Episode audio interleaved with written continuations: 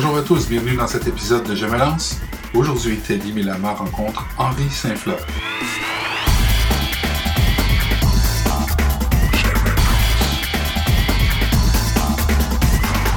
Bonjour, ici Teddy Milama de l'équipe je me lance.ca. Aujourd'hui, j'ai le super plaisir d'accueillir monsieur Henri Saint-Fleur. Henri Saint-Fleur a un parcours d'exception et en dehors d'avoir ce parcours d'exception, il, il porte de multiples casquettes que nous allons découvrir aujourd'hui. Donc sans plus tarder, Henri, euh, pourrais-tu nous dire qui tu es? Henri Saint-Fleur, donc, euh, né en Haïti, je vis au Québec depuis au moins 49 ans. Et euh, je suis aussi un, littéraire, un, comédien, photographe, homme de radio. Donc euh, tout ce qui touche à l'art m'intéresse. Et la plupart du temps, bon, dès qu'il s'agit de... Euh, ah, j'écris également. Il m'arrive d'écrire aussi de la poésie. Et puis, bien sûr, de temps en temps, des textes un peu plus sérieux. Mais dans toutes ces disciplines, dans tous tes champs d'expertise, euh, de la poésie, euh, euh, du théâtre, de, la comédie, etc., quelle est ta discipline favorite? Ça dépend à quel moment on me capte, hein, à quel moment on me on me rencontre. Alors, il y a des fois où je mets l'emphase, la, priorité sur la poésie, des fois sur la photographie, des fois sur, et ces jours-ci, beaucoup de radio. Euh, tous les dimanches d'ailleurs, euh, sans compter d'autres projets de radio à venir. Et non, c'est au fait, il faut constamment bouger, il faut constamment faire quelque chose, sinon on, laisse la place à ce que j'appelle la euh, lorsqu'on ne fait rien du tout, quoi. C'est, le, terme ne me vient pas. Mmh. Et, mais il faut constamment faire quelque chose pour rendre la vie intéressante. Hein. C'est la quête perpétuelle de, de faire quelque chose, mais de faire quelque chose qu'on aime. Pas quelque chose qu'on n'aime pas parce qu'on est obligé, parce que on se sent. Oui, une fois qu'on a dit oui, bon, on prend l'obligation et on y va, on fonce et on réalise du mieux qu'on peut et on s'assure que ce mieux qu'on peut soit de niveau ou de de, de valeur et supérieur à ce que tout le monde fait, hein, parce que c'est ça le principe. Si on fait comme tout le monde, ça vaut pas la peine. Il faut faire quelque chose de différent, quelque chose qui marque, quelque chose qui, qui attire l'intérêt, pas nécessairement par le, uniquement le style, mais surtout par le contenu.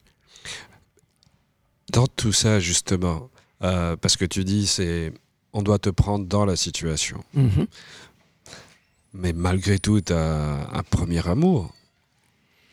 Quel est ton premier amour artistique le, premier, tout premier, voilà, mon tout premier amour passe là, donc non, je, je, blague. Non, au fait, la photographie serait mon premier amour. Bien que j'en fais moins souvent que d'autres activités, et tout de suite après, c'est, euh, je dirais, la, la poésie. Et, et le, reste, euh, ici, bon, on peut, on peut difficilement s'y prêter pour faire euh, pour, pour, travailler comme comédien, mais euh, au fait, ce que j'aime par-dessus tout, au fait, en dépit de toutes les activités que j'occupe, c'est une activité qui est carrément oisive, où je, je suis devant mon système de son et j'écoute de la musique. Ça, c'est ma passion. Oh. Ah oui, Ok, juste d'écouter de la musique. Uniquement écouter, c'est-à-dire qu'on on se met dans la position du triangle, à la pointe.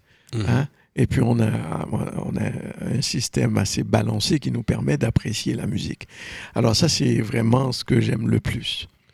Wow. Est-ce que tu as réussi à en faire un métier, monétiser tout ça? pas du, pas absolument pas. C'est vraiment, et, au fait, c'est un passe-temps qui m'a coûté extrêmement cher parce que bon, et ça m'a permis, bon, avec le temps, et c'est ça qui est intéressant, c'est-à-dire qu'à chaque fois qu'on prend une passion, à chaque fois qu'on a un intérêt pour une activité, ben, on développe une compétence. Et c'est ça qui est fascinant. Par exemple, euh, je suis un littéraire au départ, sauf que euh, quand je me suis intéressé à la musique et que je voulais écouter euh, de, la, musique, alors j'ai appris un peu l'électronique. pour pouvoir comprendre. Et j'ai rencontré un monsieur absolument génial qui est à la retraite et je lui ai donné les consignes pour me monter un système de son. Hein, comme mhm. moi je voulais entendre. Donc il m'a, il, a créé pour moi deux amplis, euh, bah, au fait un ampli mhm. à lampe, mhm. hein, avec des amplis de, qu'on utilisait pour le cinéma à l'époque. Les amplis sont aussi gros et les, lampes sont aussi grosses que le micro qui est là. Mmh. Et ça me, moi, je voulais quelque chose qui combine à la fois la puissance et en même temps la musicalité et la fluidité, tout en maintenant, tout en gardant ce qu'on appelle en anglais le le prat hein, et le il faut, il faut que le rythme s'entende lorsqu'on écoute la musique. Mais ça, c'est ma première passion, finalement. Ben, donc, justement, en développant ces, compétences dans ces différents champs d'expertise, puisque tu as, l'air d'être un expert à te. Comment on peut dire Un expert à.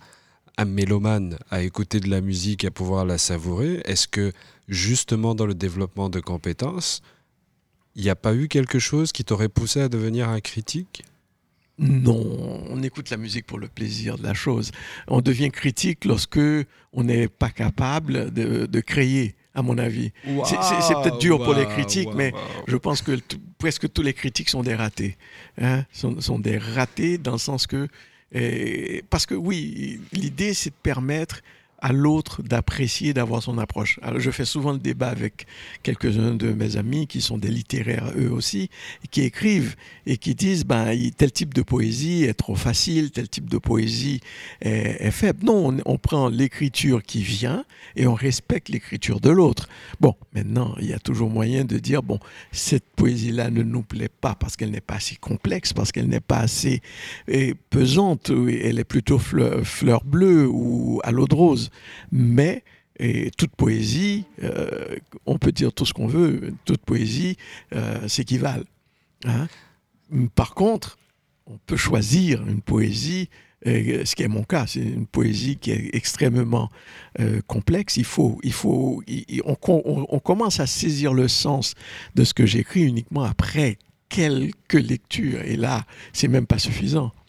C'est très intéressant comme débat, euh, justement ta, ta position euh, quant aux critiques, aux critiques d'art ou euh, à toutes ces personnes qui font ce métier-là. C'est quand même un peu fort de café de dire qu'ils sont des ratés. non, non c'est dans, les disciplines respectives. Oui, oui, oui. Parce qu'en général, c'est parce que quelqu'un Écoutez, on prend n'importe quelle critique. Non, c'est des gens qui, sont, qui ont une expertise absolument incroyable, très souvent. Mais en même temps, euh, un critique de musique, c'est parce que probablement, quelque part, il aurait, été, il aurait aimé être musicien. Alors, comme il aurait aimé être musicien, euh, il n'a pas réussi à percer dans le secteur, bah, il choisit d'être critique parce qu'il a quand même une, une expertise assez fine de son milieu. Ok, parce que moi je le vois pas comme ça. Ah, d'accord. Euh, moi, critique, c'est l'art, c'est comment on va dire, c'est un exercice communicationnel. Et un critique d'art, dans une mhm. certaine mesure, il est là simplement pour dire à l'artiste ce qu'il a compris de la musique. Oui, mais le danger très souvent, c'est que le critique a tendance à, prendre pour acquis et, prendre, et, pire encore, de prendre pour seule vérité sa perception. Et c'est là que ça, et c'est là que je, moi, je trouve que c'est un peu terrible, parce que Écoutez, c'est on peut, on aime ou on n'aime pas en général. Oui, c'est bien de pouvoir expliquer et de voir des choses que même l'artiste n'a pas vues. C'est fascinant, mais en même temps, euh, si, si, la, si cette personne a autant de connaissances, pourquoi ne pas faire le métier tout simplement hein? C'est dans ce sens-là que, que, moi je, je, vois le critique. Mais ça ne veut pas dire, je connais des critiques qui sont, ils sont, ils sont formidables. Et c'est des gens qui, ont, qui sont d'une... Euh, quand je dis raté, raté uniquement dans le sens qu'ils n'ont pas réussi à percer le secteur d'activité, c'est tout. Ou ils ont choisi, sachant les lacunes, sachant que... Euh, par exemple, un, violoncelliste n'a pas a perdu la capacité d'user de ses mains comme il aimerait. Alors il se dit, ben, l'alternative qui me reste, c'est d'être critique ou l'enseignement. c'est dur. C'est hein? intense. c'est très, très, intense.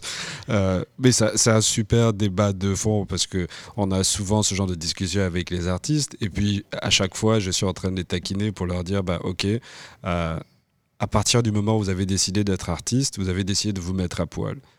Ah, tout à fait. Et, et c'est vrai qu'il y en a certains dont c'est le travail de, de vraiment euh, tout analyser. Ça va vous faire peut-être mal, Mhm. mais c'est un exercice par lequel il faut passer. Et puis, même s'il est difficile, il n'est pas forcément nécessaire de taper sur celui qui critique. Non, au fait, c'est pas vraiment de taper. Par exemple, et je, je me rappelle lorsque j'ai publié mon premier euh, recueil euh, de poésie qui s'appelle Transhumance, euh, il, il y a quelqu'un en Haïti, et c'est assez marrant, c'est-à-dire que je vis au Canada. J'avais mis les pieds seulement une fois en Haïti et mon premier recueil, euh, c'est un critique littéraire qui, qui travaille pour un journal en Haïti qui, a, décidé, bon, il a trouvé le, le, recueil assez intéressant pour en parler. Et ce monsieur, lui, alors que je ne m'attendais pas à ce qu'il puisse comprendre hein, mon cheminement, mon travail, le concept que j'avais développé derrière, le, derrière mes mots, euh, il, a, il, a dit une phrase qui m'a fait plaisir et, et, qui en même temps qui est absolument fascinant, mais, mais cette phrase est lourde de sens. Il a dit, dans ce recueil, Henri Saint-Fleur a réussi à faire parler le silence. C'est quelque chose. Mmh. Et dans ce texte, et, qui Transhumance, qui est, qui, qui est le, le, le, voyage vers la profondeur de, de, de, de l'être, hein, de soi, et pris dans le sens poétique que moi j'ai développé, alors que c'est bêtement un déplacement de troupeau. Hein, mais de, de, dire que littéralement ou littérairement, on préfère en faire un voyage, c'est fascinant. Ensuite, de, et vu que c'est un texte assez concis, et que lui puisse saisir les fois où l'auteur ne s'exprime pas, les transitions. C'est comme la musique. La musique, ce qui fait la force de la musique, c'est les silences. Qu'on le veuille ou non. C'est ce moment-là, c'est ce qui permet la transition de créer l'émotion, à mon avis. Hein? Donc, puisque on assiste à, à quelque chose de, très particulier quand on réussit à trouver et à travailler et pour comprendre ce que l'auteur a voulu dire. Et, et, au fait, même s'il il a saisi, il a saisi selon sa perception mmh. et non même pas selon tout à fait l'auteur. Mais il est, pas, il est arrivé proche. Mmh. Hein, et c'est ça qui est fascinant. Mais vous, tu, euh, vous parlez de, de, votre bouquin sur, euh, sur la transhumance. Mmh. Comment ce voyage intérieur, vous l'appliquez dans le quotidien pour prendre des décisions telles que vous lancez dans votre carrière artistique? Comment ça s'est passé? Ben, au fait, l'idée, c'est de, de déterminer au départ ce qu'on veut réaliser. Hein? Parce que si on se dit, bon, on, écrit pour le plaisir d'écrire, ou on fait de la photo pour le plaisir de faire de la photo, ou on fait de la radio pour le plaisir de la, photo, euh, c'est assez c'est chancelant un petit peu. Il faut vraiment dire, ben, je fais de la photo et je sais ce que je ne veux pas faire quand je fais de la photo. Autrement dit, euh, par exemple, maintenant, toutes les photos sont photoshopées au maximum. Moi, je suis contre. Hein? Ça n'a pas de sens. C'est-à-dire qu'il y, y, a l'aspect euh, atemporel d'une photo qui disparaît avec trop de Photoshop. Un trop de retouches fait disparaître le côté permanent de la chose, le côté réel. Alors que on réussit. Oui, pour une couverture de magazine, je peux tolérer. Mais pour la photo au quotidien et capter hein, le moment précis où quelqu'un fait un sourire, où quelqu'un décide de ne pas sourire, et puis le regard est perdu ou le regard est sévère, c'est là la force de la photo. Alors, si on enlève tout ça, les traits de la personne, ou, ou, les, où on satine un peu trop, hein, euh, la, on perd de la qualité, et ça, à mon avis, c'est inadmissible. Ouais. C'est une, une utilisation abusive Hein, de la technologie. On utilise la technologie pour qu'elle nous sert et non pas qu'elle soit le moyen d'expression. Mais tout à l'heure, vous avez dit quelque chose d'important quand Mhm. on parlait de perception. Mais peut-être simplement que la, la, la, la perception de la beauté de la personne qui photoshopise est différente de votre, de votre définition de, de, de la beauté. Oui, ah, tout, tout à fait, et ça je le conçois facilement. Ah, ah, sauf que pour moi, euh, au... Il y, a- il y a une limite. J'utilise aussi Photoshop, hein, soyons clairs. Mais je ne ferai pas de retouche. Quelqu'un qui a un grain de beauté, j'estime que ce, ce, ce- ce grain euh, doit, doit être présent sur une photo. On ne le fait pas disparaître.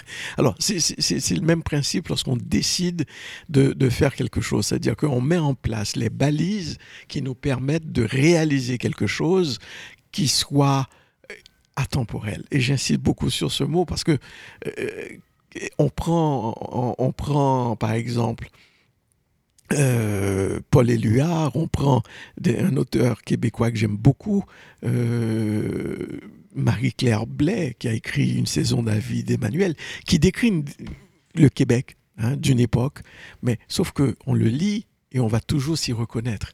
hein. on lit ce livre, Une saison dans la vie d'Emmanuel, et on s'y reconnaît. Donc l'idée, c'est justement, c'est trouver comment saisir le moment présent, mais de, le- de l'exprimer de manière à ce que tout le monde puisse s'y retrouver. hein. Ouais. Si ça se fait, ben, c'est génial. Et c'est ce qu'il faut réussir à faire, dans, en fait, dans tout ce qu'on fait. C'est-à-dire que euh, je, je- je- je présente un projet, ben, il faut que le projet soit lisible dès le départ. Il faut que la personne qui capte le projet, donc qui le reçoit, et se dise ah j'ai peut-être pas écrit, mais si j'avais écrit, j'aurais aimé l'écrire comme ça. Ah ben, c'est le même principe dans tout ce qu'on fait. Donc, quand vous créez, par exemple, votre œuvre, euh, œuvre d'art, Mhm. euh, transhumance, voyage, euh, voyage, euh, comment on peut dire, euh, Un voyage intérieur. voyage intérieur, tréfonds, etc. Est-ce que vous En pensez... fait, c'est un voyage, pour utiliser le mot justement de, de, c'est vers le moi des profondeurs. Autrement dit, on fait un voyage à travers soi. hein. On, essaie de, on essaie de se comprendre et l'intérêt, c'est pas seulement de dire, bon, voilà, j'ai mal, j'ai mal à l'âme. Non. Il faut tout simplement dire, euh, je prends un exemple dans, dans Transhumance, euh, on parle de cimetière de gaieté. Hein? Est-ce qu'un cimetière peut être gai? Non. C'est normalement, c'est triste. Mais de mettre ensemble cimetière et, et- et gaieté, on va chercher deux mots qui n'ont aucun lien et, on leur donne un nouveau sens. Hmm? Et c'est ça qui est intéressant, que ce soit en- en musique, c'est ce qu'on cherche, que ce soit en, en, radio, on fait une émission, par exemple celle que je fais présentement qui s'intitule Haïti autrement. L'idée, c'est pas nécessairement de présenter Haïti autrement. C'est- C'est de croire au départ qu'il n'y a pas qu'un Haïti, il y a de multiples Haïti, et à travers ce multiple, ben, moi, voilà ce que j'aime. Hein? Et ça devient extrêmement intéressant, et les gens vont y adhérer beaucoup plus facilement, parce que au départ, il y a l'amour pour ce, cette vision-là d'Haïti et en même temps, il y a cette passion pour cette vision. Donc à ce moment-là, euh, on rejoint plus facilement les autres lorsque on prend le plaisir de, de parler de quelque chose qu'on aime et qu'on réussit à, à, à susciter l'adhésion des autres. Ouais. Ce voyage intrapersonnel, bah, parce que c'est quand même une histoire assez Mhm. intime, quelle était votre intention au niveau, à partir du moment où vous l'avez réalisé? Qu'est-ce que vous, qu'est-ce, Quelles étaient vos attentes au niveau de la réception du public? Parce que vous communiquez. La réception du public fut extrêmement intéressante. hein, et, et elle fut. ah, et les, les gens ont adoré. hein, Ouais. Les gens ont estimé que c'était une œuvre qui valait la peine. Euh, parce que, bon, il, faut. Il faut pas écrire pour que les gens aiment, par contre. hein. Il faut tout simplement écrire et puis les gens vont s'y retrouver ou non. hein. Et lorsque les transhumances, bon, je- j'envisageais déjà pour transhumance une sortie euh, incroyable avec euh, plein de rapports au niveau des médias, tout ça, et, rien de cela ne s'est produit. Pourtant, euh, l'œuvre a été commentée en Haïti, en France, en, dans, plusieurs pays francophones d'Afrique et tout ça, et, et se retrouve même à la Bibliothèque internationale de Moscou. Hein. Alors, on se dit, oui, c'est intéressant, sauf que, bon, bon, ça a été produit, c'est sorti, et puis ben, les, gens, et, les gens le découvrent au fur et à mesure. Et ce qui est fascinant, ce qui m'a fait le plus plaisir, c'est qu'un jour, je rentre dans une euh, librairie et que vois-je? Transhumance. Et c'était même pas une librairie, en fait, c'était un, disquaire qui vendait livres et, et, et vinyles, et disques vinyles. Il y avait Transhumance. En vente Hein? en vente, mais c'était même pas une copie neuve, c'était un livre usagé. Donc quelqu'un qui a lu, qui a dit bah j'ai peut-être aimé, j'ai peut-être pas aimé, j'en sais rien. Mhm. Et c'est pas important. Mhm. L'important, c'est que lui, il a décidé de, de, euh, de faire ce qu'on appelle un passage. Donc, il a décidé de, de le déposer là, il l'a vendu, euh, il a rattrapé un peu les sous qu'il a dépensés, il a décidé, bon, euh, quelqu'un d'autre pourrait l'aimer aussi. Hmm. Et c'est ça qui est fascinant. Mais qu'est-ce qui vous a donné le courage de vous lancer dans cette carrière artistique? Oh, au fait, c'est venu tout seul. Tout seul, c'est-à-dire qu'un beau jour, et je me suis découvert, un prof a dit, mais Henri, tu écris bien, tu devrais poursuivre. Je lui ai dit, ah peut-être, mais c'est parce que je n'écris pas selon les commandes, j'écris pour le plaisir. Et pour le plaisir, j'écris quand je veux. Et ça, qu'on aime ou pas. Je me, suis, je me suis déjà fait reprocher que, ah, lui, Henri, il, écrit uniquement quand il. Oui, j'écris quand je veux, quand ça tente. Et quand l'inspiration vient aussi, il y a ça. Parce que s'il n'y a pas d'inspiration, il n'y a rien. Par exemple, mon deuxième recueil qui paraîtra sous peu, qui s'appelle Rêver le pays d'où je viens, bah, ça s'échelonne sur plusieurs années parce que je n'écris pas sur commande. Et quand je termine l'écriture, en général, je me demande est-ce que c'est bien moi qui ai écrit tout ça hein? Alors, ça c'est particulier, parce que l'inspiration nous mène, nous guide littéralement. Et une fois que l'inspiration nous guide, bah, il faut la laisser aller. Il ne faut pas essayer. Oui, on, le travail, le, le, le, dur labeur, comme on dit, vient après, mmh. lorsqu'on décide de corriger. Hein? Mmh. Mais l'inspiration, parce qu'on est, on est face à la page blanche, euh, la même chose en photographie. C'est-à-dire que si, si, si on si n'a pas une idée de ce qu'on veut faire, on ne fait pas de photographie. Donc, on ne me verra pas traîner une caméra quelque part si je n'ai pas un but précis. Hein? Ben, la même chose en écriture. Si l'inspiration ne vient pas, Henri n'écrit pas. Ok, mais d'une manière point de vue pragmatique, parce que mhm. la carrière artistique, c'est pas la carrière la plus, euh, comment on va dire, la plus lucrative, si on peut dire ça en termes financiers. non, absolument pas, absolument pas. Non, il faut trouver euh, un métier qui permet, bon, justement, de pouvoir et avoir un gagne-pain, de, d'assumer ses responsabilités financières euh, et de manière à pouvoir faire ce qu'on veut. Alors donc, je me suis toujours arrangé de pouvoir travailler, euh, d'aller chercher des sous pour que je puisse avoir le plaisir de, de, faire plein de choses. Et euh, y avait, je m'étais impliqué dans un concours il y a, euh, quand j'étais beaucoup plus jeune, où on avait posé la question à une des participantes qu'est-ce qui était plus important, réussir sa vie ou réussir dans la vie hein? L'important, c'est réussir sa vie. Euh, on peut être riche et ne, et ne, pas réussir sa vie. Oui. Et mon beau-père disait toujours, la richesse, c'est la famille, c'est la vie, et, c'est ça qui, est, qui, importe. C'est pas l'argent, oui, on peut se payer ce qu'on veut quand on en a. Mmh. Mais si en plus on peut produire des choses qui vont chercher les gens, tant mieux. Hein? Par exemple, le mot que je cherchais au tout début, c'était l'oisiveté. Hum. Pourquoi la plupart des artistes sont des, comme on dit, entre guillemets, des foquets? C'est parce que tout simplement, ils n'ont rien à faire. Hum. Et rester tranquille à ne rien faire, ça crée un problème. On se demande, bon, comme on n'a rien à faire, l'esprit se met à divaguer, hein, se met à, à se promener un peu partout. Et il faut que le le soi deviennent très importants pour qu'on puisse se ressaisir et faire des choses. Donc la plupart des jeunes ne tiennent pas le coup. Et des jeunes artistes, euh, on prend, je sais pas moi, Justin Bieber et, tout, et compagnie, ils peuvent pas tenir le coup parce que quand ils ne travaillent pas, ils n'ont rien à faire. Ils n'ont pas d'objectif précis. Mhm. Alors que, oui, je, n'ai pas autant d'argent qu'eux, mais par contre, j'ai une vie extrêmement riche hein, et qui me permet de faire plein de choses, ah, bah, d'écrire, hein, d'écrire, de faire de la photo, de, de faire de la radio. Euh, bon, il y a moins de rôles, mais de temps en temps, je suis appelé à faire quelques, quelques, soit des émissions ou bien et autre chose. Donc, au, fait, le but dans la vie, c'est aussi la satisfaction que procure la famille.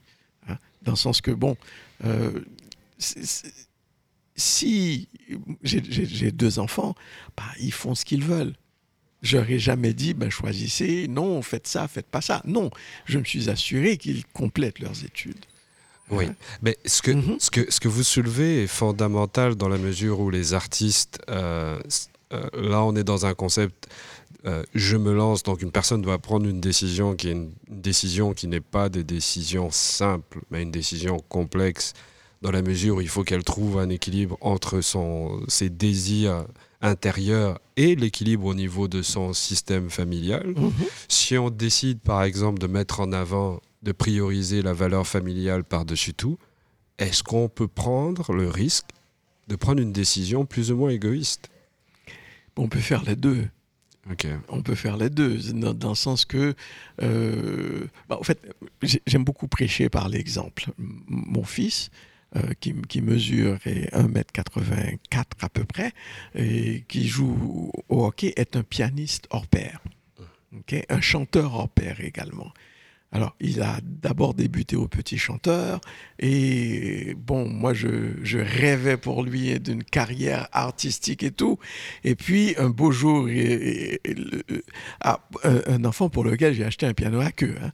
Alors, il m'arrive, il me dit, et papa, euh, je pense que je vais tranquillement abandonner le piano parce que je vais continuer de chanter, mais je, préfère jouer au football américain.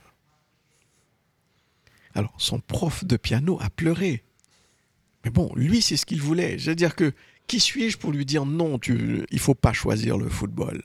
Je lui ai fait comprendre les dangers du football, et maintenant, c'est à lui de décider. Il a pris sa décision, il a choisi le football, il a continué le piano, mais beaucoup, de manière beaucoup moins intensive qu'avant. Mais, et, présentement, il est à l'université et en même temps, il ne joue plus parce qu'il n'aime plus ça, mmh. il est coach.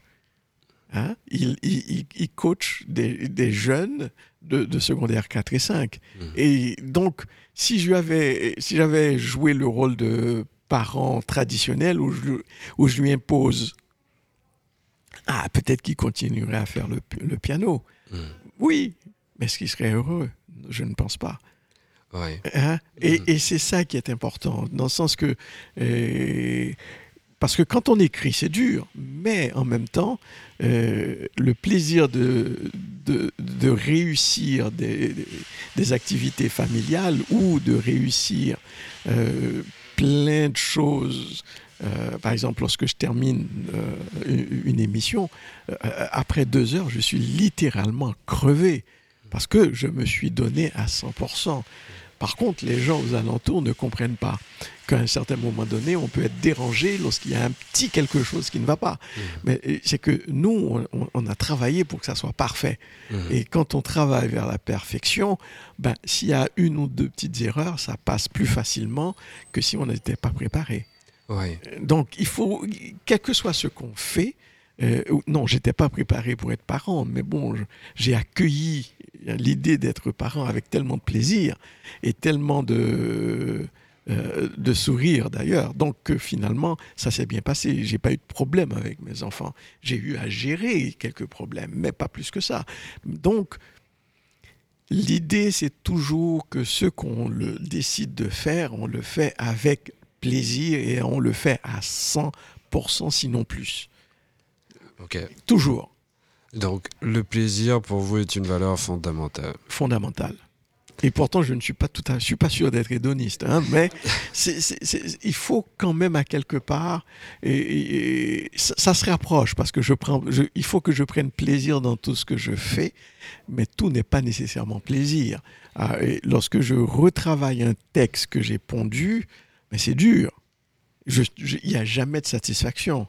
Il faut qu'à un certain moment donné, qu'on prenne une certaine distance et qu'on qu'on se dise, ben, écoute, cette fois-ci, ça suffit, c'est la dernière fois. Mais on y revient quand même. Peut-être encore deux ou trois fois, quatre fois, cinq fois, six fois, des fois dix. Et puis un beau jour, on dit non, on en a marre. On laisse le texte tel qu'il est. Mmh. Alors, apprendre ou à laisser. Ben, ça va être une superbe chute pour euh, cette entrevue. Mais même avant de vous, avant de vous laisser, il y a quelque chose sur lequel j'ai mhm. besoin d'insister qui est très fondamental et qui est très important pour toutes les personnes qui nous entendent. Vous avez, vous avez soulevé la, la problématique de l'environnement qui aide la personne à faire ce qu'elle a besoin de faire pour elle-même. Tout à fait. Et ça, c'est crucial. Parce que quand on prend une décision de, de, de, qui nous touche profondément, on a besoin du besoin, entre guillemets, du soutien de la structure familiale ou que ce soit la structure familiale de notre environnement.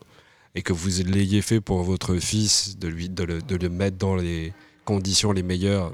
Il voulait jouer au piano, vous lui avez offert un piano à queue, vous auriez pu offrir un piano qui était beaucoup moins cher. Mais On a commencé par un piano moins cher. oui, mais vous êtes quand même. oui, parce que le niveau qu'il avait atteint exigeait un piano à queue. Par exemple, ma fille, euh, j'en parle moins parce qu'elle est beaucoup plus discrète que mon fils. À trois ans, elle a dit Bon, écoutez, je veux une machine à coudre parce que je veux aller en mode elle a 28 ans à peu près, ou 27, 28, et elle est en mode.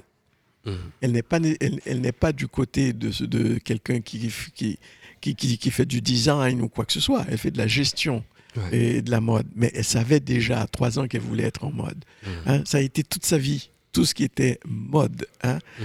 Et finalement, et c'est ce qu'elle fait présentement. Après son université, ben, elle travaille en mode. Donc, c'est le même principe, dans le sens que quand, quand, on a une idée, on a envie de faire quelque chose, et quand on sent que c'est, comme on dit, entre guillemets, parce que j'aime pas beaucoup trop cette expression-là, et quand on sent cet appel vers quelque chose, ben on y va.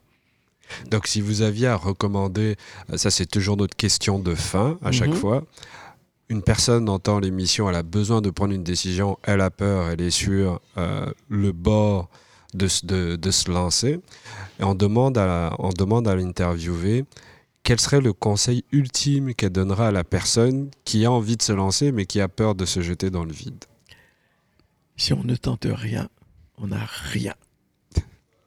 Parce que, au fait, je dis souvent, et je l'ai fait pour mes enfants. Alors imaginez si je l'ai fait pour mes enfants, je peux le faire pour les autres.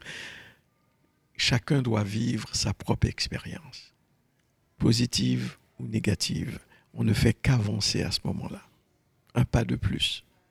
C'est jamais un pas de moins, même si c'est difficile et que c'est dur.